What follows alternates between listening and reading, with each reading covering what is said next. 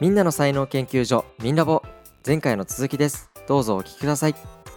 なんつうんだろうねその日本企業の古い企業って今でもそうだと思うんだけどうん質問とかしても明確に答えてくれないし明確に指示も出さないわけこれびっくりすると思うけどあーちょっとそれ俺想像できないわあの例えばねこういうことがあった部長と同じ会議に出てて部長が何かつぶやいたんだよねううんんでそれは俺は自分に対しての指示だとは思わなかった彼の独り言だと思った、うんそしたらそれは指示だったらしいだから忖度してそれを聞かないといけなかったんだけど忖度とかしたことないから深いこれをやりなさいって言われない限りやらなかったわけ俺はそれやばいねちょっとそういう会社に行ったことないから想像できないけどそれはやばいことはわかるわいやでもね日本企業これ多いんだわうーん普通にあるんだわ、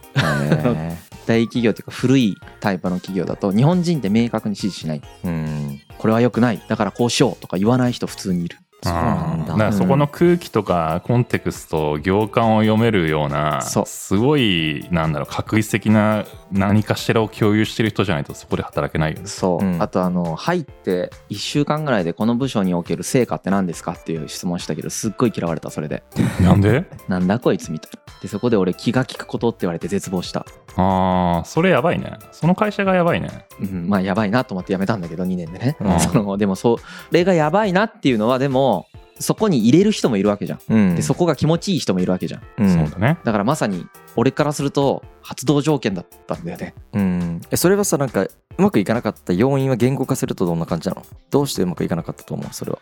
えっとねコミュニケーションのスタイルが違った僕はコミュニケーションのスタイルは明確に分かりやすく論理的構造で喋るというスタイルが一番好きあだし正直に言ってほしいしあうんあの思ってもないこと言ってほしくないしうんうんっていうタイプうんうんうんうんでその組織は真逆だっただからもう全然スタイルが違ったうんでその後ベンチャーに入ったらねうん、うんベンチャーって本音喋る人が奨励されるじゃんうんまあそうだね評価が真逆になったわけよ急にううんんお分かりやすいねとかもうズバズバ言うねってことでうんうんですごいそれ面白かったうんそしたら発動したの発動したおお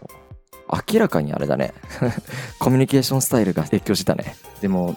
大企業しか経験してない時知らなかったからねその社会が全てこうなのかもしれないと思ってたからね確かにねこれリスナーの人たち結構共感する人いるかもねだからどっちもいるじゃんベンチャーの人もいれば大企業の人もいればさん分かるわーって多分なってると思うよ結構今うん逆に言うと俺さあの1社目ベンチャーだったんだけどうん大企業はおそらくそういうものだろうと思ってやっぱ受けなかったもんねうん、で俺それ知らなかったんだよね分かってなかったよ自分がズバズバ言うタイプだってことさえううんんまあそれをさうんすごいなんていうの分かりやすくそうだった自分の場合わかりやすすぎだよねめっちゃ分かりやすいでしょでもこれでも自分じゃ分かってなかったんだよねうんまあだって社会経験も少ないだろうしねまだ社会人12年目だったらそうなんだよね、うん社会経験少ないとでも今みたいなさメタ認知大事だよね B という環境が存在してることをこういうなんか情報発信してる人からちゃんとキャッチアップしてさそうだよねあ別の環境あったんだみたいな知るって大事だよねいやでもねベンチャーの人と喋っててもうんそういう風になんか多分雰囲気違うなってのは分かるんだけどもうんう自分がそこに行って結局どうなるか分かんないんだよねやっぱ行くまでそっかそうだろうねそっちだったら絶対合うなみたいな確信を持てないんだよやっぱうんうん合ってないからこっちはうんうん自信ないしうんもうその時点でううんんだからすごい勇気がいることだと思ういや自信なくしちゃったらねだから自信なくす前に動いた方がいいんだよねそうだからこのみんなを聞いてる人も自信なくしてる人もたくさんいると思うんだけど、ううん んでも思い切って、まあ、今みたいな俺と同じぐらい怒られてる人いないと思うんだよね本当に毎日2時間怒られてて、 1 2しかまあ、逆に2時間怒ってくれてたわけなんだけどね上司はうんだからそういうこともあるよでも上司も気づかなかったんだろうねその発動条件って概念を沸かせたら多分上司も気づいてたと思う よいやね上司は才能発動させようなんて全然思ってないまあそっかあの言うことを聞かせようとしか思ってないから 彼らは、まあそっかでもその壁に多分もうぶち当たってると思うけどねうん言うこと聞かない人たちばっかりだみたいいや本当そうだからあのあの部署新人入っても必ず1年か2年で辞めてるもんねなあーだから言うこと聞く人だけを下に置こうみたいな感じになっちゃうんだろうねそうなるそとうそうそうだけど採用の時に言うこと聞かなさそうな革新的なやつ採用してそれでイノベーションを起こそうとしてるからそれですぐ辞めるんだと思うじゃあもう現場と採用と会社経営の不一致だね救えねえじゃんもうこれまあここで言いたいのはその会社のそこが良くないとかいう話じゃなくてううんんあのやっぱ発動条件うん発動条件が自分の場合分かりやすかったんだけど、うんでもこもっと細かくさあるじゃんっぱその自分のタイプがどんなタイプでうん今の職場と合ってるのかどうかっていう視点もすごく大事だしうんもう一つは自分のタイプに合ってる会社はどこにあるのかっていうのもすごい大事だなと思っててうんうん。なんかこのどこにあるのかがわからないと困るなとも思うまあそうだよねそれみんな悩むんじゃない大学3、4年生もうん転職活動中の人もみんな悩むよね。いろんな職場経験したりとか、まあ一回思い切って転職してみるっていうのも一つの手だなと思うんだよね。その時はだから思い切って全く違うとこ行った方がいいと思うんだよね。そうねてかまあだからこそでもコーディネーターが必要でさヨッシーの転職会社みたいのが存在してるわけじゃん本当でそうよね。とりあえずヨッシーに相談したら、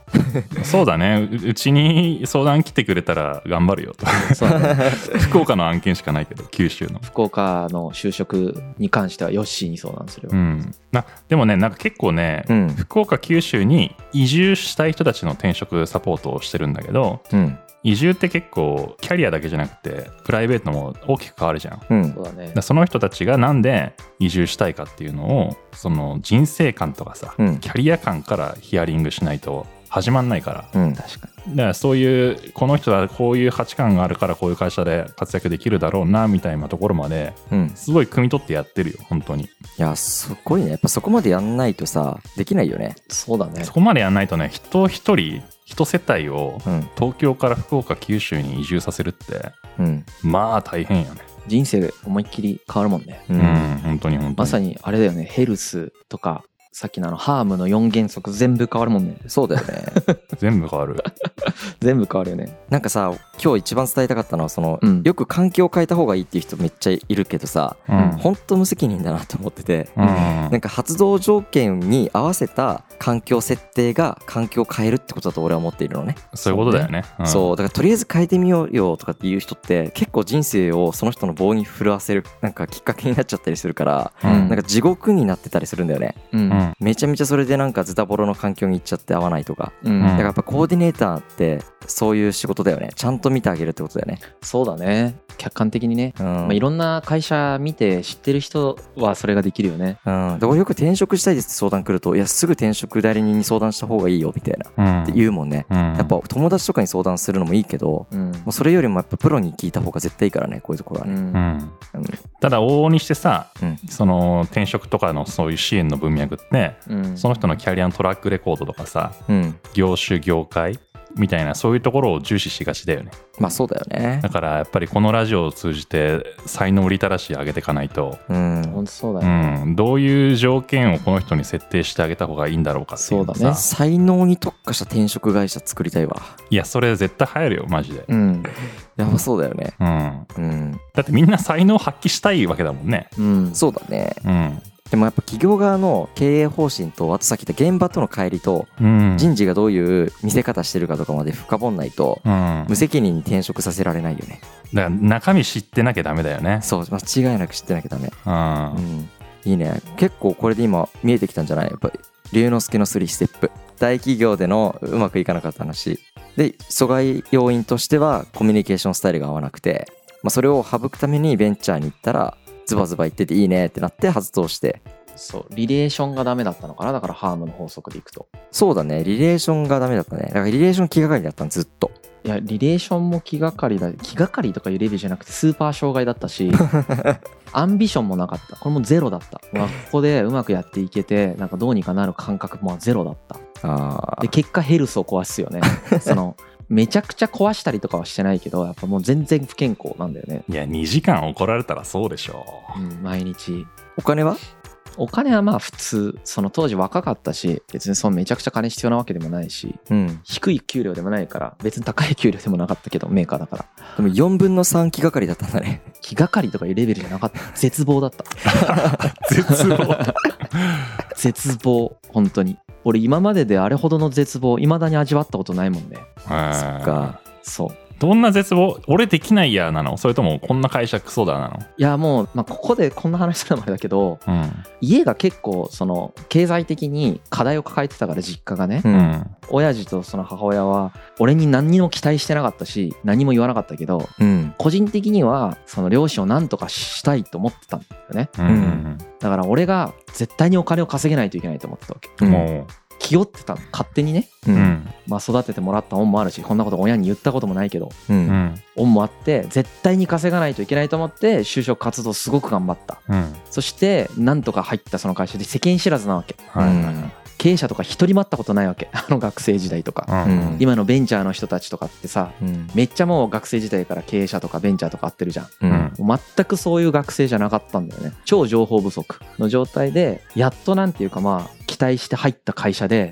うん自分が死ぬほど役に立たないっていう現実を突きつけられてたからうんこの後どうやって自分の家族とか家とか自分の人生を保っていけばいいんだろうという絶望感しかなかったうんまあこれ以上の絶望今でも味わってないね毎日2時間怒鳴られながら人格否定さあそれ怒られてるの人格否定だったんだ怒られるじゃないもう人格否定お前どんだけクズかみたいな話をずっとされてやばで翌日普通に朝来たらよく来れるねあんだけ人格否定されてって先輩に驚かれるぐらいのうんひどさだったマジかで先輩から、うん、パワハラで訴えた方がいいよってずっと言われてたはあえメンタル的に大丈夫だったのメンタル的には俺多分結構強いんだと思うだからそうだよねまあいやそれ強いよまあ龍之介と関わって強いなとは思うけどそれでも結構健康を害するレベルまでいってたわけじゃ んまあだからね倒れられなかった俺が倒れたらもう自分の家族終わりだと思ってたあーそう終わらないんだけどね今考えたらどうだっていいんだよそんなことはうんけど、まあ、当時は気負ってた勝手に気負ってた若かったしうんっていうのがあって絶望感があったんだけどうんやっぱりその後場所を変えてもう全然違ったからうんあのいろんな人に反対されたけどねこの大企業辞めることに関してはうんうんそりゃそうだよボロクソ言われたけどさでも本当にやってよかったいやーすごいねいやよくやめれたねまあその震災がね経緯だって前話したけどそうそうだよねまあ、震災起きたらよかったねって言ったらね震災で被害に遭われた方があれだけどそうだねまあきっかけとしてはそこの部分ではやっぱりうんうんうんあったよね、うんまあ、だからそうだね今辛い状況にある人とか才能発揮できてない人ももう常に可能性があるなって俺は思ってるいやーこれ龍之介のように罵倒されたことがある人多いんじゃないリスナーの中でさいやーねほんと罵倒されてても今とかさほんと雑誌とか出させてもらってねうんいろいろ言ってもらえてるけどさ絶対想像してないからあの時の上司そりゃそうだよねそうだよでね人間ってみんな可能性持ってるよやっぱうんであのあの不快がみたいな感じになってんだろうねなってると思ううんでまあ萎縮しちゃうしさ俺もそりゃそうだよえだって俺も1社目の新卒入った会社にまさかタカチンがこうなってるとはって絶対思われてないねあ発動してなかったから全くあそうだよねだからそれぐらい才能発動条件満たす満たさないでうん、もう全く見られ方変わるぐらいのうん、やっぱあるよねあるあるあるまず萎縮してる人は絶対に才能発揮できてないからそうそうそうそうまず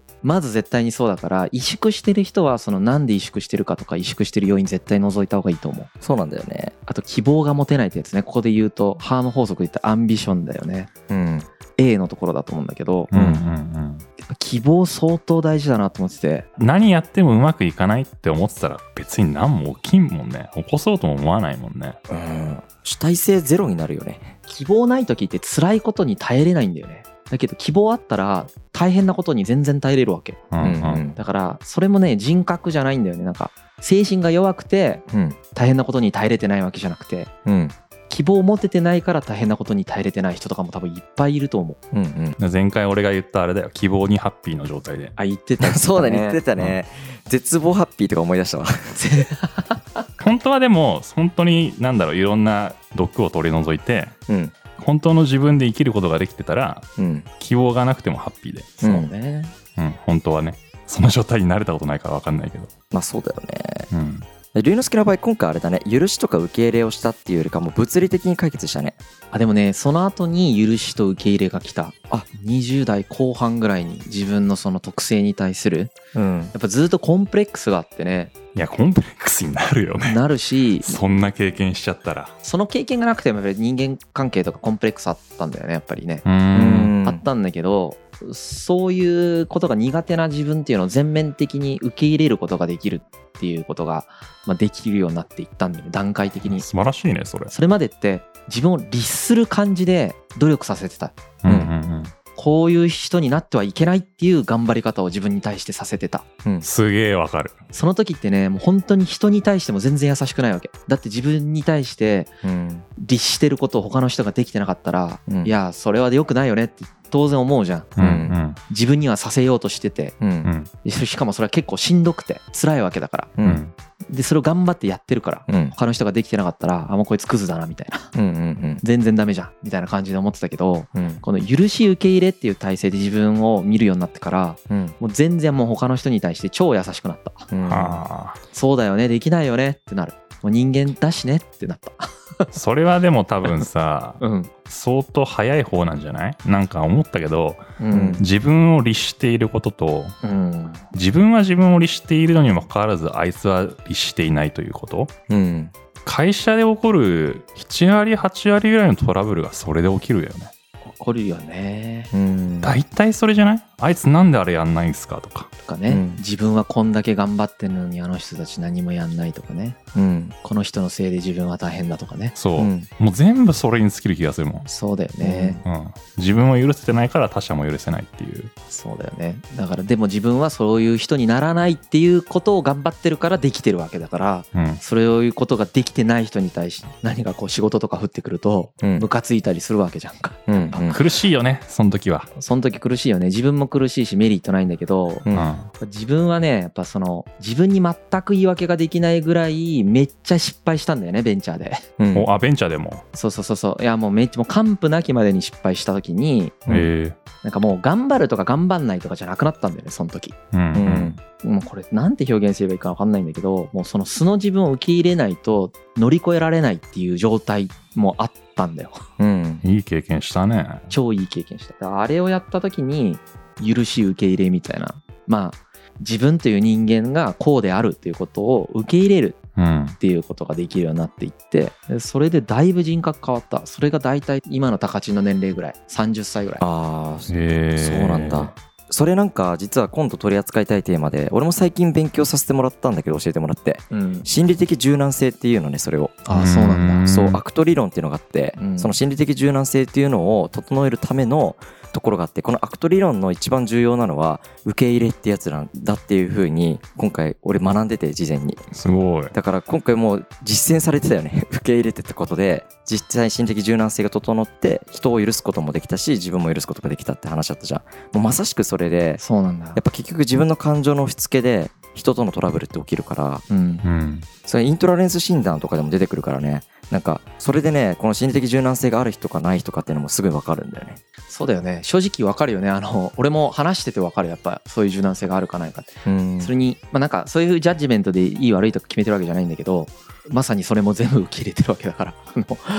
も2人は本当にそれすごい柔軟なんか人間に対しての優しい目線を感じるよ俺は2人からも ありがとう実際でも俺龍之介ほどできてないなって思ってたりする時結構あるっていやーそんなことないけどね普通に感じる2人から、んまあ、ヨッシーとかはもう全然俺よりまあ高知人からもすごい俺よりも感じるしうんその安心感があるだから 自分の弱みを見せても受け入れてくれるしその総合的にあの見てくれるであろうという安心感があるうん、俺経営者の仲間で本当に好きだなって思える人って本当に数少なくてうんで今回この3人にしたのも絶対この心理的柔軟性が高い2人と喋らないとなんかテンポよく喋れないし押し付け合っちゃったり感情のぶつかり合いとかしたくないじゃんなんかめんどくさいしそうだね俺もそれすごいわかる気持ちよくないからねだから気持ちよくなってた常にうんうん会話ってさ P 入るかもしれないけどセックスだからさ、うんうん、オナニーしてる人とやっぱ会話したくないんだよね うんうん確かにいい例えだねいい例えだねめちゃくちゃわかりやすい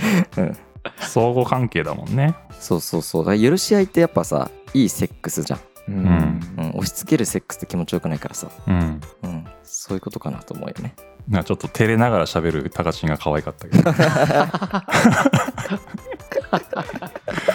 受け入れてあげたらいいなと思ってた今自分でセックスの例え出しといてねうん、照れるっていう面白いね。でもなんか人生その連続だと思うよなんかそのうん自分を許せないものを許しうん、相手の許せないことを許しっていう、うんそしたらまた玉ねぎの皮のようにまた出てきてああいそいうだよねね。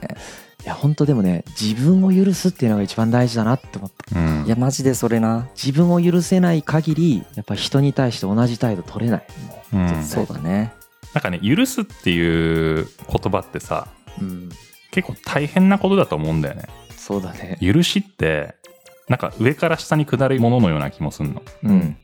だから割とこう崇高なこととしてうん取り扱わねばならないような感じが受けると思うんだよねうんあうんなんかねその心理的柔軟性の整えるためにその許しと受け入れが大事っていう話があるものの、うんその許しとか受け入れって逃げじゃないのとかうん逃げていいのとかになってきてそこはちょっと捉え方を変えないといけなくてうん逃げるんじゃなくてまず受け入れて、うんコンプレックスはまあしょうがないとそういうもんだよねってうんじゃあそういうことが起きないようにしたらどうしたらいいんだろうっていうふうにやっぱ考えていく必要があって、うんうん、時間かかるんだよね結構ちょ俺提案なんだけどうん許すではなく自分の嫌いな部分とかあるじゃん、うん認めたくない部分とかもあるじゃんううんんそれ許すっていうと結構大変な話な気がすんのようん、だからその醜い自分も大切に所有するっていうことだと思うんだよねうわーめっちゃいいなるほどねもういいやっぱよしいい わめちゃくちゃいいこと言った今うんそういうことでいいんじゃないわあもう今の俺の心に刻まれた よ今後それで表現する俺はおいいなうっすとかじゃないかもしれないもしかしたいらやほんとそうだねちょっと「許す」っていう言葉はなんていうかほらあの読者の「者」の字だとちょっと違うなと思っててもう少し緩める感じなんだよねううんうんんなんか気を許すっていう方の「許す」なんだようんうね、んうんだから大切に所有するうんうんいいねこれも俺やんってほんとそうあの否定するわけでもなくただそれをかたくなに肯定して跳ねつけるわけでもなくねうんいややっぱヨッシー最初にさ龍之介がさヨッシーのインサイトやばいよみたいなハードル上げちゃってるけどねって会話したじゃん一番第一話でねってもうこれだよねあのね多分人生経験だと思うそシうンプルにか人生経験深いんだろうなって 思う、そうだよねうん、じゃないとあんな表現できないもんね向き合ったんだと思うよ自分が自分と、そうだねうんそっかそっか向き合う時間が違うよねあでもそれはねなんかもしかしたら自分の気づかずやってることかもめっちゃ向き合うことを、才能だねうん、じゃあちょっとみんな大切に所有しよそうだうね認めたくない自分もうんうん認めたくない部分もそして認めたくない部分を認めたくないと思っている自分もうん、そういうことだと思全て大切に所有しようそうだなっつってう。うん、うん、いやいいわそうなってるなって思うっていうのがねうん、この才能を発揮する、まあ、ステップ2ですなこれねそうですね発動条件を整えるステップ2がこれだねうん自分がもっと好きになるよね、そうなるとね。うん愛せる可愛くなるよねそうそうそうそう。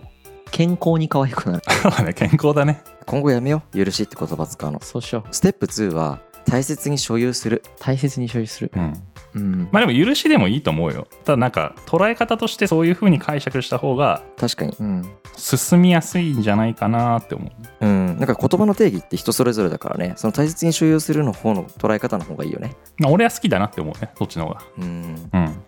まあ今回のケースだと許して、まあ、さっき龍之介は物理的に解決してで大切に所有したから柔らかくなっていったんだろうねそうだねだから、えーとこの具体例を発動条件の3ステップに当てはめるとううん、うん、ステップ1が気がかりをカテゴライズするってやつでヘルスとアンビション有名キャリアでね、うんあとリレーションって人間関係系とマネーでお金があったんだけどそのうちの4分の3めちゃくちゃ絶望だったんだがうんあのこの気がかりは場所を変えることによって解決してるね、ううんん、うん。その代わりマネーがあの心配になったけどねその後は、うん ただ一つに減ったんだよねでその後やっぱり、まあ、時系列的にはだいぶ後なんだけどそのさらに3年4年後ぐらいに自分の全体を大切に所有するうんいいところも悪いところも、まあ、普通に大切に所有するっていうところの感覚を持ってたなって思うしあとステップ3は物理的に影響を受けるものをすぐ解決するっていうこれ今ちょっとちゃんとできてないよね健康がまだうん難しいよ、ハードワークしてたら。いろいろ頑張ってんだけどまだあの不健康だもんなやっぱでも前より顔色いいよね。うんよく言われる前もなんか本当 なんだろう、病院から出てきた人かのような。俺も1年半ぐらい前からほら出会ってるけどあの時めっちゃ体調悪そうだったあの時の方がうん今の方が体調良さそうだよそうかもうんっていう感じだよねそうだね、まあ、今日は発動条件という、まあ、見つけ方と整え方っていうのをやったんだけどうん才能とはっていうのと才能の見つけ方と発動条件ってやってきてうんただこれ俺からすると基本の木みたいな感じなのねあまだそんなもんなそうまだレベル1ぐらいなんだよねのあそう、うんレベル何本まであるのこれレベル100ぐらいまであってレベルあーやば いね、終わらんねなんかそうそうそうそうで次回はやろうかなと思ってるのが、うんまあ、才能の見つけ方っていうのをシンプルにこの前はやらせてもらったんだけどうんなんかインサイツ診断コンプレックス診断リザルト診断とかはあるんだけど、うんまあ、これもまたねあの紹介はしたいなと思うものを全部紹介しきれないから、まあ、これはサポーターになってくれた人に補足ラジオで説明しようかなというふうに思っていてう、んうん、でただじゃあなんか補足ラジオを聞かないとできないのここで聞けないのっていうふうになっちゃうと嫌だからうんあのめちゃくちゃ分かりやすいタイプ別診断っていうのをうんちょっと次回紹介しようかなというふうに思っていてえタイプ別診断は、まあ、正直才能という考え方からするとアンチなんだよねタイプで分けちゃいけないから人っていうのはー、はいはいはいはいただ才能を見つけるきっかけになるの自分ってあこういう傾向強いなってことはこういう才能あるんじゃないあこういう時に使ってないかなみたいななんか切り口できっかけを作ることができるんだよね自分の才能を見つけるきっかけうんまあ分かりやすいよねそうそうそう、うんでこれを脳科学的にタイプを分ける方法を